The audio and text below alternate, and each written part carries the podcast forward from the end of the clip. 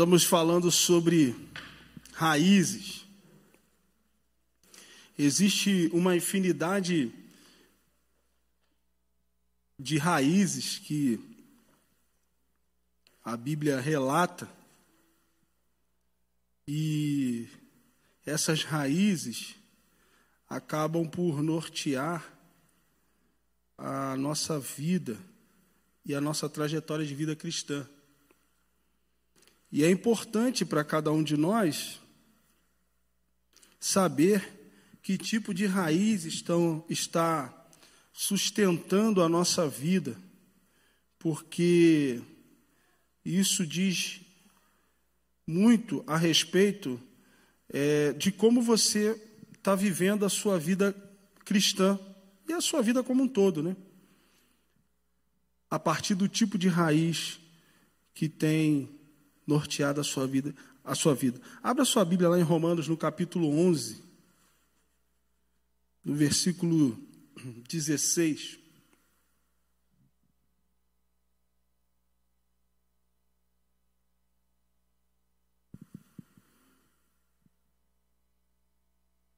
Quem achou, diga amém.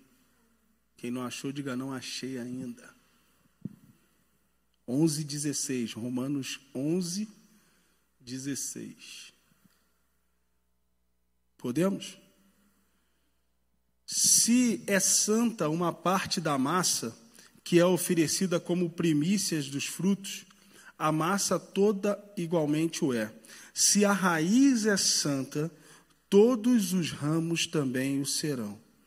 Mais uma vez, se é santa uma parte da massa que é oferecida como as primícias dos frutos, a massa toda igualmente o é. Se a raiz é santa, todos os ramos também serão. Senhor, obrigado pela tua palavra e rogamos a ti, ó Pai, que a incorruptível semente da tua verdade encontre terrenos férteis nessa noite e produza frutos a 30, a 60 e a 100 por um, ó Pai. Muito obrigado pela oportunidade que o Senhor nos dá de aprender da tua palavra, de crescer e amadurecer espiritualmente, para cumprirmos o nosso papel uh, para qual o Senhor nos criou, para qual justifica a nossa existência, de acordo com o propósito que o Senhor tem para a vida de cada um de nós, ó Pai.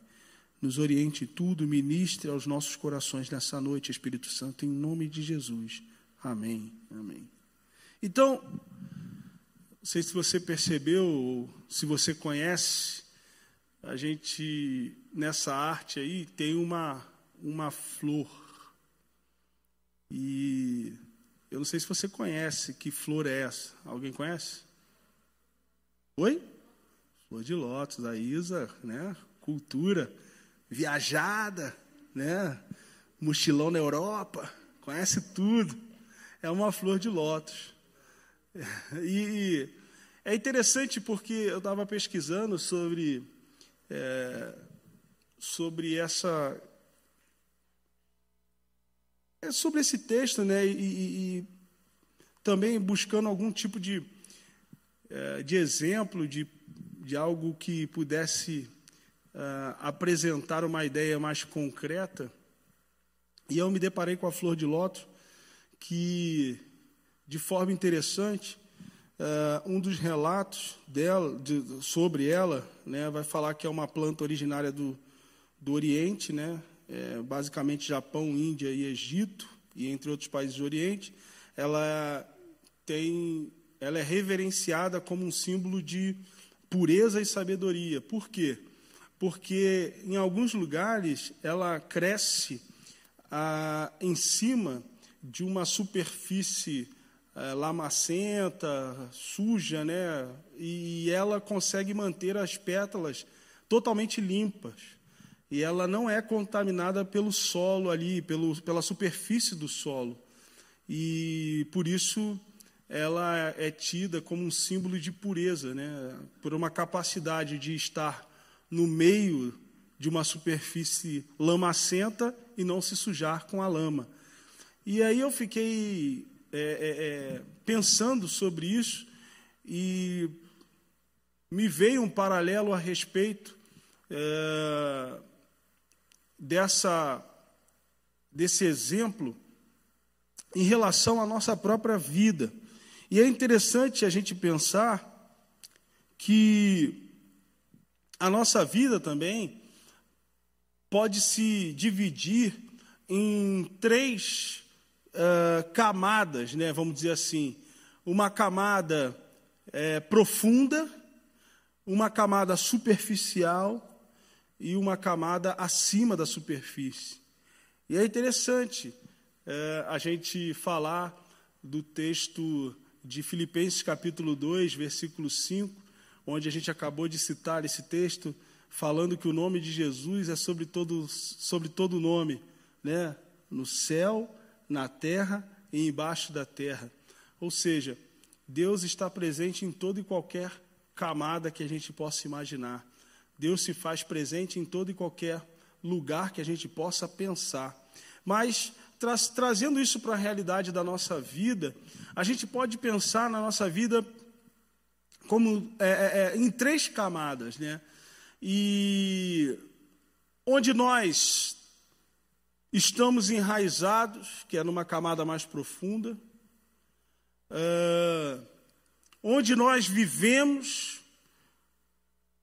que é numa camada superficial, e como nós vivemos, que é uma camada acima da superfície.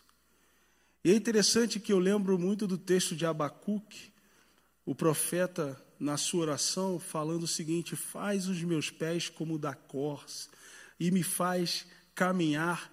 É, em algumas versões vem escrito em lugares altos, mas eu gosto de uma versão que diz altaneiramente, né? ou seja, acima de todas as questões que possam existir, que os meus pés sejam como os da corça, que eu possa caminhar acima de toda e qualquer situação que possa, de alguma forma, trazer prejuízo para a minha vida, de alguma forma possa é, é, me enlamaçar, de alguma forma possa é, é, me amarrar.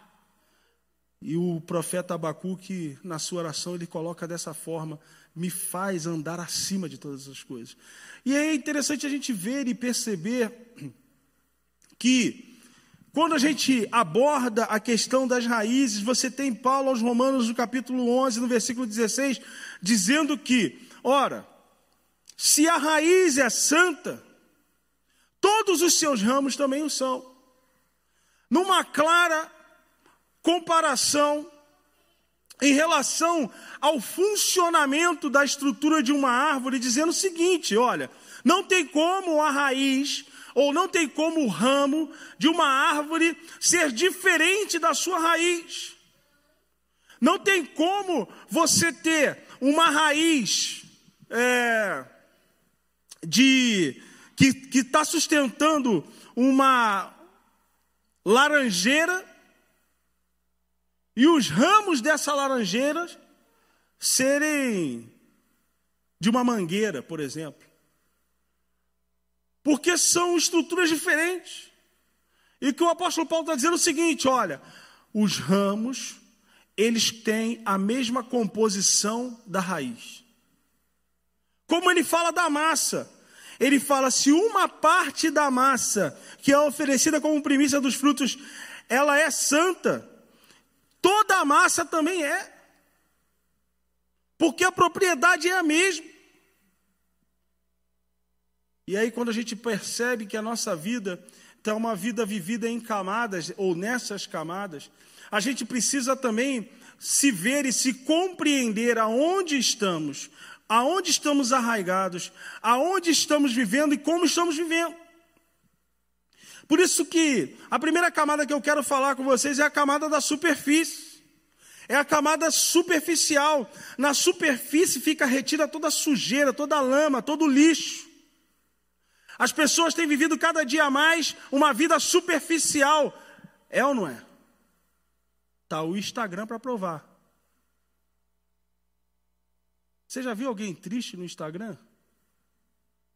Já viu alguém pobre no Instagram? Todo mundo é rico. Está todo mundo contando os plaquês de 100, sentado no Citroën.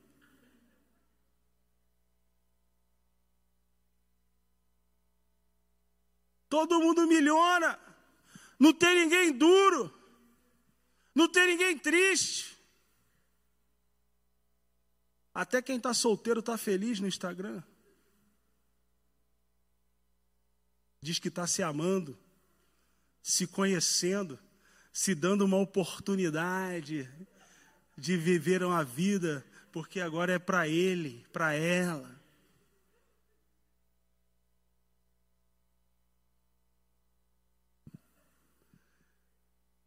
E também, quem está namorando, quem está casado, não tem problema. Está todo mundo lá. Não, meu relacionamento é perfeito. Não brigamos, não temos problemas, não temos desentendimentos, concordamos em tudo. Uma vida superficial, uma vida mentirosa. Porque querem mostrar algo que não condiz com a realidade das suas próprias vidas. Uma vida superficial se apega a situações supérfluas, inúteis, que não edificam em nada. A sua compreensão de vida dos que vivem superficialmente está fundamentada no que tem ou que não tem hoje.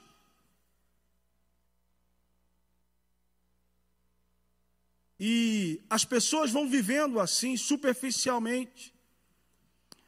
E é interessante que essa vida superficial, se vivemos nessa vida superficial, acabamos, nos, acabamos por nos contaminar por ela.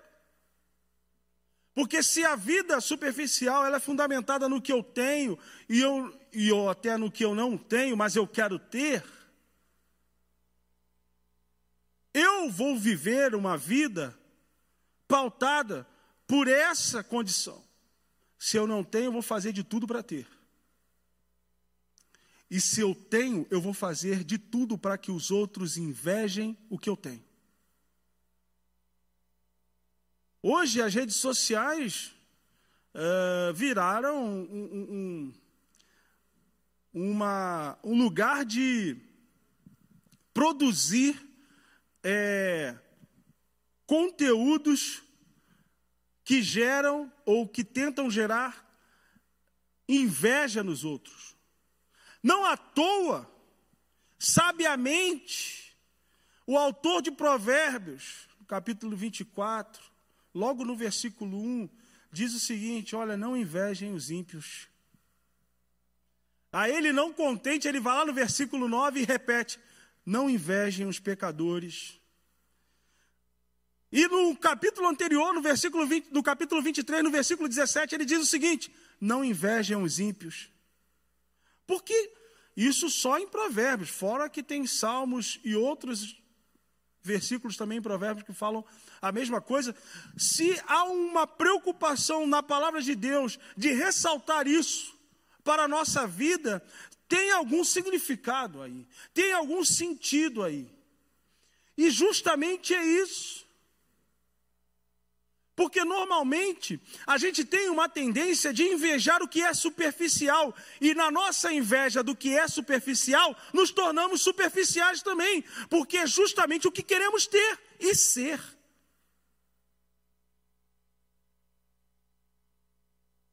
Então temos que tomar muito cuidado com a superfície, porque a superfície é suja, ela é enlamaçada. E a arte da vida do crente estar em viver numa superfície suja sem se sujar. Como diz antigo, né, um, um grupo lá do Rio de rap cristão, né? É, a graça da garça. Já ouviu essa? A graça da garça, a arte de viver em meio à lama sem sujar as vestes. Como se você já viu a garça? Você viu uma garça? A garça só vive no lamaçal. Mas você já viu uma garça com a pena branquinha, suja? Ela não suja a pena. Os pés são compridos, né? Para se manter afastada da lama.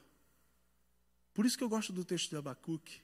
Faça os meus pés como os da corça Precisamos viver uma vida, ainda que na superfície, sem ser superficial, para que nós não deixemos que as nossas vestes, ou não venhamos a permitir que as nossas vestes venham a ser contaminadas pela sujeira superficial, pela sujeira é, é, é, é da superfície. Porque o que sustenta uma vida superficial, ela não tem profundidade. Porque se tivesse profundidade, não seria uma vida superficial. E aí qualquer coisa abala, qualquer coisa faz com que é, é, é, as convicções sejam estremecidas, sabe por quê? Porque a vida só está naquela superfície.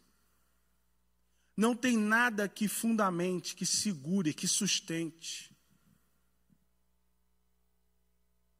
É por isso que Hebreus 11:1 vai dizer que a fé é o firme fundamento das coisas que se esperam e a prova das coisas que não se vê. Ou seja, é o firme fundamento. Ora, Paulo aos Coríntios vai dizer o seguinte: que nós vivemos por fé e não por vista. Ou seja, viver por fé é a condição essencial da vida do crente. Ora, se nós vivemos por fé e a fé é justamente o firme fundamento, podemos compreender numa lógica bíblica cristã que a vida do crente não pode ser superficial, porque ela depende de um fundamento que vai nas profundas, numa camada mais profunda do próprio Deus, que é a fé. Então, um crente que leva uma vida superficial é um crente com um problema muito sério. Porque é um crente que não tem condições de, na sua vida cristã, viver pela fé. E aí a gente tem um problema. Porque sem fé é impossível agradar a Deus. Hebreus capítulo 11, versículo 6. Então não é possível viver uma vida superficial dentro de uma realidade cristã. Abra sua Bíblia lá em 2 Coríntios, no capítulo 4, versículo 8, 2 Coríntios 4, 8. Olha só, o que, que é uma vida fundamentada, como que ela se diferencia de uma vida que não tem fundamento, de uma vida superficial. 2 Coríntios 8. Sofremos pressões de todos os lados, contudo, não estamos arrasados. Ficamos perplexos com os acontecimentos, mas não perdemos a esperança. Somos perseguidos, desamparados, abatidos, mas não, não destruídos, trazendo sempre no corpo o morrer de Jesus, para que a vida de Jesus, da mesma forma, seja revelada em nosso corpo, pois nós que estamos vivos somos cotidianamente entregues à morte, por amor a Jesus, para que a sua vida também se manifeste em nosso corpo mortal, de maneira que em nós opera a morte, entretanto em vós a vida. Assim está escrito: cri, por isso declarei, com esse mesmo espírito de fé, nós igualmente cremos e por esse motivo falamos. Temos certeza que de que aquele que ressuscitou o Senhor Jesus dentre os mortos, da mesma forma, nos ressuscitará com ele e nos apresentará convosco. Tudo isso é para o vosso benefício, para que a graça que está alcançando mais e mais pessoas faça transbordar as muitas ações de graça para a glória de Deus. Portanto, não desanimamos, ainda que o nosso exterior esteja se desgastando, o nosso interior está em plena renovação dia após dia pois as nossas aflições leves e passageiras estão produzindo para nós uma glória incomparável de valor eterno. Sendo assim, fixamos nossos olhos não naquilo que se pode enxergar, mas nos elementos que não são vistos, pois os visíveis são temporais, ao passo que os que não se veem são eternos. No versículo 17, ele diz o seguinte, em outras versões da Bíblia: que a leve e momentânea tribulação está gerando para nós um peso de glória.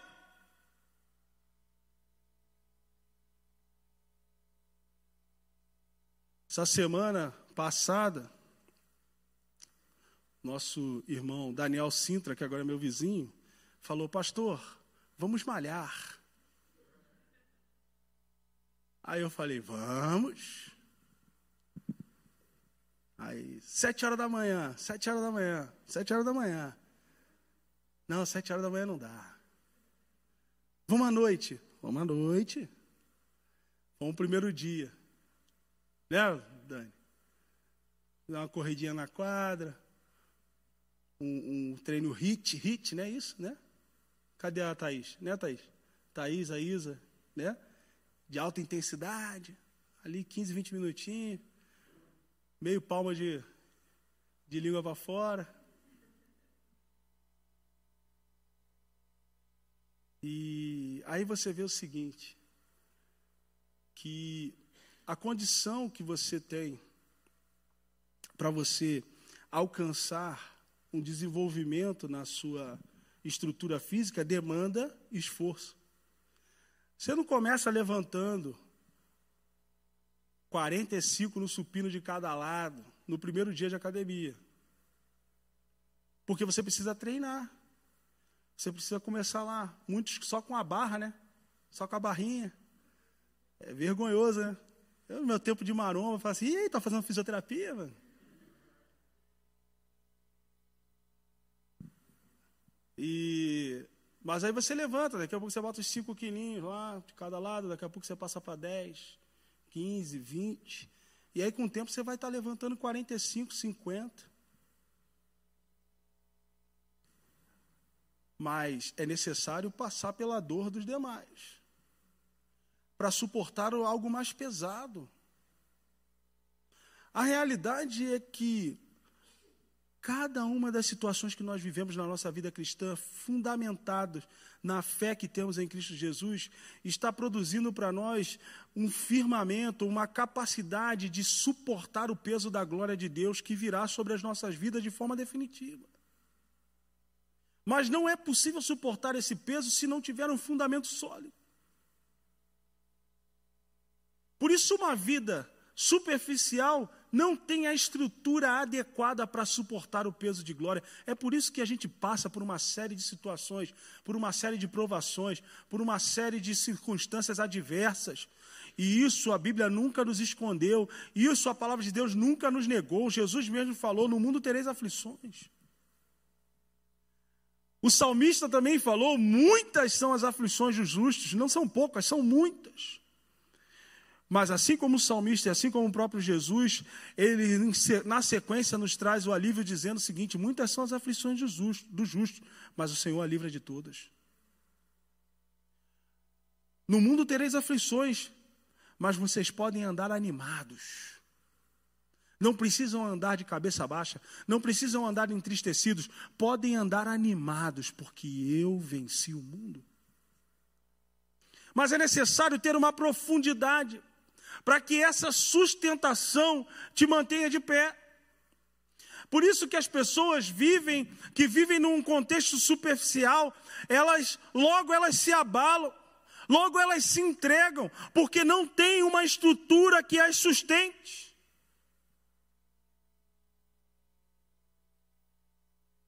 E aí, para quem vive só na superfície sem estruturas fundamentais, Basta uma tempestade para que tudo vá embora. Jesus dizendo lá em Mateus capítulo 7, no versículo 21 e diante, ele fala para que, que o homem, o homem imprudente, ele começa falando do homem prudente, mas depois ele fala do homem imprudente, ele fala: o homem imprudente é como aquele homem que constrói a sua casa sobre areia, vindo a tempestade, logo leva tudo. Mas o homem prudente é aquele que constrói a sua casa sobre a rocha, sobre o fundamento, que não tem tempestade que arranque essa casa de lá. Não tem tempestade na sua vida que te arranque do amor de Cristo se você estiver com a sua vida fundamentada nesse amor. Assim como está escrito em Romanos, Paulo escreve: Quem nos separará do amor de Cristo? Porventura a morte? Nem a morte, nem a vida, nem coisas do passado, nem, nem coisas do presente, nem coisas do porvir. Nada é capaz de nos separar do amor de, de Cristo. Amor que está em Cristo Jesus, o amor que reside sobre nós, que está na nossa vida. Porque vivemos uma vida fundamentada. E aí, Quem vive uma vida fundamentada é, é, uma, é, quem consegue viver de acordo com a segunda camada. E aí é como você vive. Como eu vivo? Eu vivo acima da superfície. Ah, o meu fundamento me permite que eu viva acima da superfície. E aí é o texto que nós lemos aqui no início, logo em Salmo 119, versículo 9: Como pode um jovem conservar puro o seu caminho, vivendo de acordo com a tua palavra? Aí você se pergunta, hoje, nos dias atuais, como pode um jovem se manter puro? É possível? É possível alguém se manter puro nos dias de hoje? Claro que é. A Bíblia fala, vivendo uma vida de acordo com a palavra de Deus, vivendo uma vida pautada na realidade da palavra de Deus. O jovem que faz da palavra de Deus o seu mapa nunca se perderá no caminho. Nós Podemos viver no meio da lama, mas sem se contaminar com ela. Por isso o apóstolo Paulo fala que, assim como a raiz é santa, os seus ramos também são santos. E é interessante porque a ideia de santo é a ideia do separado. É alguém que é separado. Separado para algo, separado de algo. Ora, se a raiz é santa, se ela a raiz é especial, se é uma raiz separada, os seus ramos também são separados. Justamente para não viverem de acordo com o lamaçal, o lamaçal do pecado. Justamente para não viver dominado pela sujeira do mundo. Porque nós temos a condição de escolher viver acima da superfície. Assim como a garça vive acima da lama, porque suas pernas são compridas, nós também podemos viver acima do lamaçal. E viver uma vida que nos permite não sermos contaminados pela sujeira deste mundo. Mas de que forma? Como nós conseguimos viver isso? Como nós conseguimos agir dessa forma simples, praticando a palavra de Deus? Olha aqui que Tiago fala no capítulo 1, do versículo 21 a 5. O apóstolo Tiago diz o seguinte: portanto, livrando-vos de todo tipo de impureza moral e aparência de maldade, recebei humildemente a palavra em vós implantada, a qual é poderosa para salvar a vossa vida. Sedes praticantes da palavra e não simplesmente ouvintes, iludindo a vós mesmos. Porquanto, se alguém é ouvinte da palavra e não praticante, é semelhante a um homem que contempla o próprio rosto no espelho e depois de se admirar, e depois de admirar a si mesmo, sai e logo se esquece da sua aparência. Porém, a pessoa que observa atentamente a lei perfeita, a lei da liberdade, e nela persevera, não sendo ouvinte negligente, mas praticante zeloso, será muito feliz em tudo o que empreender. Quer ser feliz no seu trabalho? Naquilo que você faz? Seja um ouvinte praticante da palavra. Não seja negligente, na prática da palavra. Pratique a palavra. Olha o que, que Tiago está dizendo. E será muito feliz em tudo que empreender. Não é será mais ou menos feliz em algumas coisas, não. Será muito feliz em tudo o que empreender. Sabe por quê? Porque quando você pratica a palavra, o conceito de felicidade para você e para mim e para nós muda. Não mais a felicidade da superficialidade do mundo, é a felicidade da profundidade em Deus. É diferente. Porque a felicidade da superficialidade do mundo está olhando tudo do, em cima da superfície e está falando assim: caramba, olha lá, terra arrasada, terreno seco, ou terreno enlamaçado, não tem o que fazer aqui. Foi tudo por água abaixo. Mas aqueles que têm a sua felicidade pautada na profundidade em Deus, olha a superfície e fala: terra arrasada, está tudo seco, não há o que fazer aqui, mas graças a Deus as minhas raízes estão abaixo dessa superfície. Graças a Deus eu não estou sendo sustentado porque eu estou vendo, mas por aquilo que eu não enxergo, por aquilo que eu não vejo, onde estão as minhas raízes fincadas na profundidade que é Deus. Eu gosto muito de um texto em 1 Coríntios, no capítulo 2, lá no versículo 9, onde o apóstolo Paulo diz o seguinte: nem com olhos viram, nem com ouvidos ouviram, ou se percebeu, ou não penetrou no coração do homem aquilo que Deus tem preparado para nós. E ele continua dizendo, mas ele não o revelou por meio do seu espírito, porque qual o espírito do homem não conhece o próprio homem? Também assim, o espírito de Deus é quem conhece as mais profundezas do próprio Deus. Você tem noção do que, que o apóstolo Paulo está dizendo aqui? Ele está dizendo o seguinte: o Espírito de Deus conhece as profundezas de Deus, lugares insondáveis. O Espírito de Deus conhece a mais profundeza do próprio Deus. O mesmo Espírito que está em mim e você. O mesmo Espírito que habita na minha vida e na sua vida é o mesmo Espírito que o apóstolo Paulo fala assim: esse Espírito é quem é, é, vasculha o mais íntimo de Deus. As nossas raízes são tão profundas que tudo aquilo que é superficial não é capaz de nos abalar em um só momento. Se eu escolho viver acima da superfície e com a raiz enfincada abaixo dela. Com a capacidade de tudo estar seco em, em minha volta, mas os meus ramos estarem verdes porque estão sendo alimentados por uma fonte inesgotável, profunda. Paulo aos Romanos capítulo 12, versículo 2 diz o seguinte: Não vos amoldeis ao sistema deste mundo, mas sedes transformados pela renovação das vossas mentes, para que experimentais qual seja a boa, agradável e perfeita vontade de Deus. Porque a vontade de Deus não está na superfície, a vontade de Deus está nas profundezas do próprio Deus. A vontade de Deus não é superficial, a vontade de Deus é profunda, é fundamentada numa fé que nos faz caminhar independente das circunstâncias.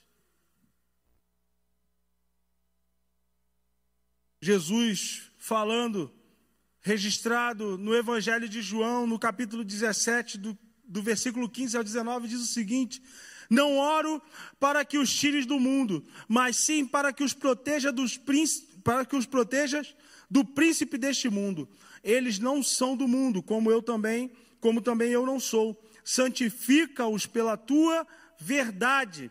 A tua palavra é a verdade. Da mesma maneira como me enviaste ao mundo, eu vos enviei ao mundo, em benefício deles eu me consagro, para que igualmente eles sejam consagrados pela verdade. Olha só o que, que Jesus está dizendo: santifica-os pela tua verdade. Ou seja, a santificação do cristão vem por meio da prática da palavra de Deus na nossa vida. Quanto mais eu pratico, mais profundo eu fico, mais enraizado eu estou em Deus e mais firme eu fico. E mais acima da superfície eu me garanto estar. Não por mim mesmo, mas pela raiz que me sustenta. Pela raiz que me alimenta A terceira camada é a profundidade. A planta acima da superfície consegue se manter imaculada, porque ela se alimenta daquilo que está no fundo, no profundo, abaixo da superfície, que é suja e improdutiva. Mateus 7, como eu disse, 24, 25. Todo aquele, pois, que escuta estas minhas palavras e as praticas, olha só, e as pratica, assemelhá-lo-ei ao homem prudente, que edificou a sua casa sobre a rocha, e desceu a chuva, e correram os rios, e assopraram os ventos, e combateram aquela casa, e não caiu, porque estava edificada sobre a rocha. Jesus está dizendo o seguinte: aquele que pratica a palavra se assemelha ao homem prudente que construiu a sua casa sobre a rocha. Se você pratica a palavra de Deus, fique tranquilo. Pode vir a tempestade que for, que ela não será capaz de derrubar a sua casa.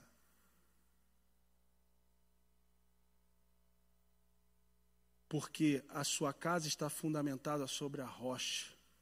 E essa rocha é Cristo, um fundamento inabalável. Quem pode abalar o Rei dos Reis o Senhor dos Senhores? Quem pode abalar? A gente cantou aqui.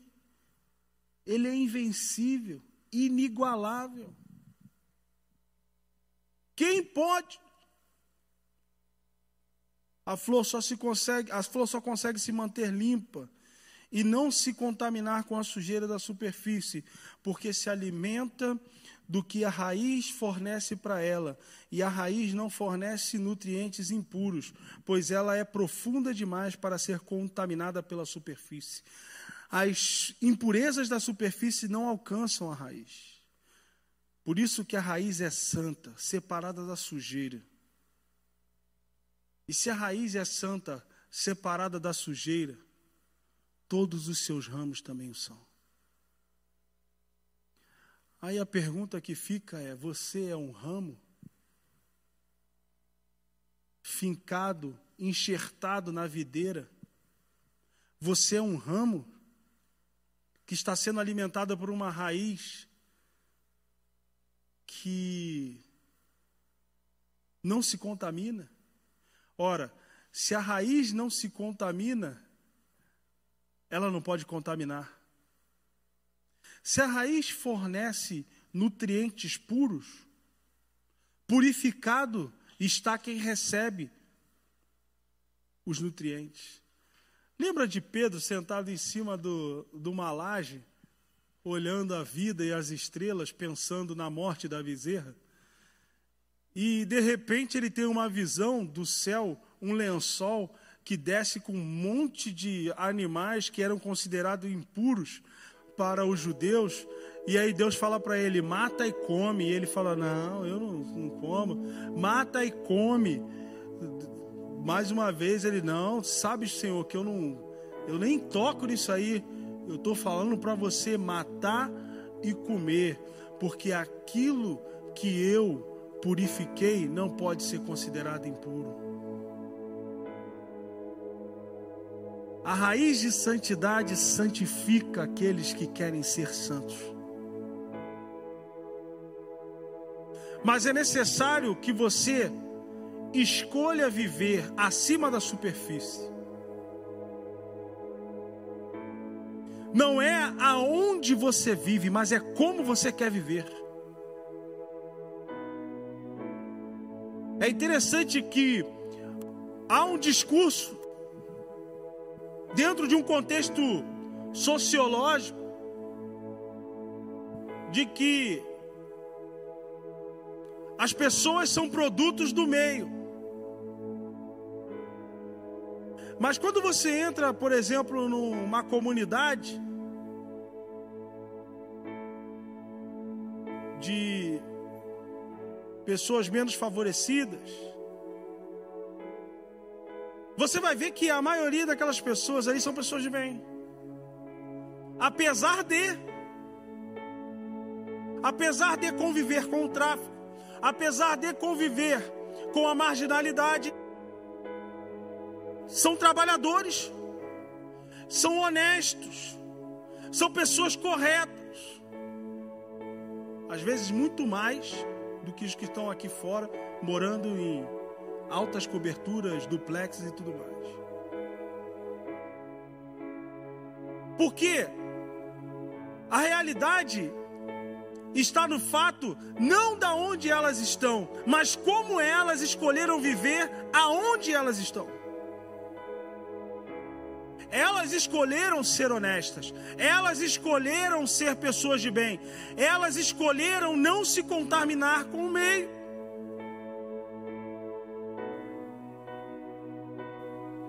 A vida cristã assemelha-se a esse caso. A santidade está muito mais relacionada à maneira como você quer viver do que aonde você vive. Porque tem muita gente que vive na igreja e não vive em santidade. Acha que estar na igreja é viver em santidade. Não. Viver em santidade é se deixar ser nutrido pelos nutrientes puros que são manifestados pela prática genuína da palavra de Deus. Não tem nada a ver com sentar nessas cadeiras. Tem a ver com o que você faz quando se levanta dela.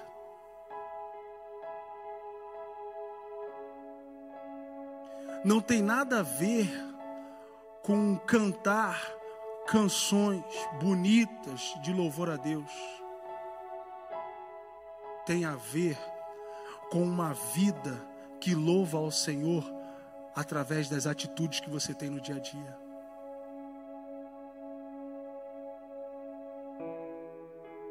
Raiz de santidade nos alimenta para que possamos ser santos, viver no meio da lama sem uma gota de sujeira. Que essa seja a realidade da nossa vida, que essa seja a realidade da nossa juventude. Você quer fazer diferença no mundo? Quer fazer diferença no mundo? Sim ou não? Sim ou não? Seja diferente. Não é possível fazer diferença sendo igual. Que as pessoas olhem para você e falem assim: ou oh, é diferente tem alguma coisa diferente. Tem uma pureza diferente. E eu não estou falando aqui de ser santinho, né? Aquele negócio de santinho, do, né? Não é ser santinho. É viver em santidade, é diferente. Aprenda uma coisa: o santo não é aquele que nunca comete erros. O santo é aquele que sempre se arrepende dos erros que comete. É disso que eu estou falando.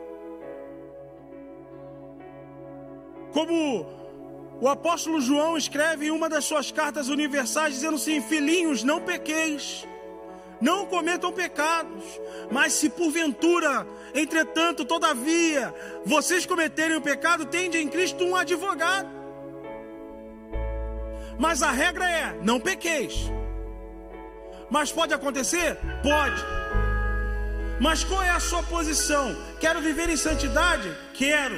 Então eu reconheço o meu pecado, eu confesso o meu pecado, eu me arrependo do meu pecado, eu abandono o meu pecado, sigo em frente, fazendo a diferença. Porque se eu não faço isso, eu sou igual a todos os outros. E se eu não faço diferença, diferença contaminado eu já estou. Porque o que chama atenção para uma flor de lótus é que as pessoas olham ela no meio da sujeira e falam assim: cara, como é possível? tudo sujo em volta e as suas pétalas não têm um respingo de lama. Esse, esse, esse é o, o objetivo da nossa vida. Como é possível? Todo mundo faz isso e você não? Sim, eu não. Como é possível? Todo mundo vive dessa maneira e você não? Sim, eu não. Como é possível? Todo mundo comete esse deslize, é natural. E você não? Aí você fala, é natural para os naturais, mas eu vivo pelo sobrenatural.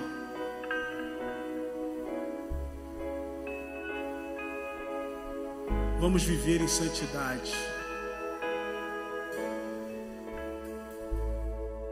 Porque a minha vida e a sua vida precisa refletir quem Cristo é. Só assim nós iremos alcançar pessoas para Jesus.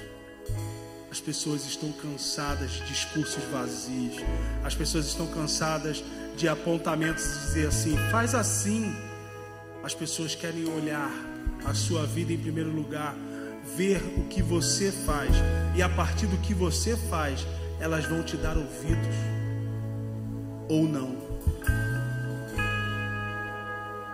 Vamos viver a prática da verdade para que efetivamente os nossos fundamentos sejam sólidos e assim a gente possa representar de forma fidedigna o reino de Deus nessa terra, fazendo a diferença com uma raiz que nos sustenta com nutrientes santos e nos faz viver em santidade, diferentes do mundo, como Paulo escreve em Romanos capítulo 12, versículo 2, e a gente leu aqui daqueles que não se, se amoldam ao sistema desse mundo, daqueles que não tomam a forma do sistema desse mundo, mas daqueles que são diferentes, daqueles que têm algo diferente, daqueles que as pessoas vão olhar e quando elas precisarem de algo, elas vão te procurar, porque você tem em si o que pode resolver o problema delas. Assim como Pedro e João na porta do templo, no capítulo 3 de Atos, olhando para aquele homem paralítico e aquele homem olhando fixamente, esperando receber alguma esmola, ele olha para eles e diz, ele eles olham para ele e diz: Eu não tenho prata, eu não tenho ouro, mas aquilo que eu tenho eu te dou. Em nome de Jesus de Nazaré, levanta e anda. Você é a solução de Deus para a vida de alguém que precisa. Mas é você tem que ter a consciência do que você tem,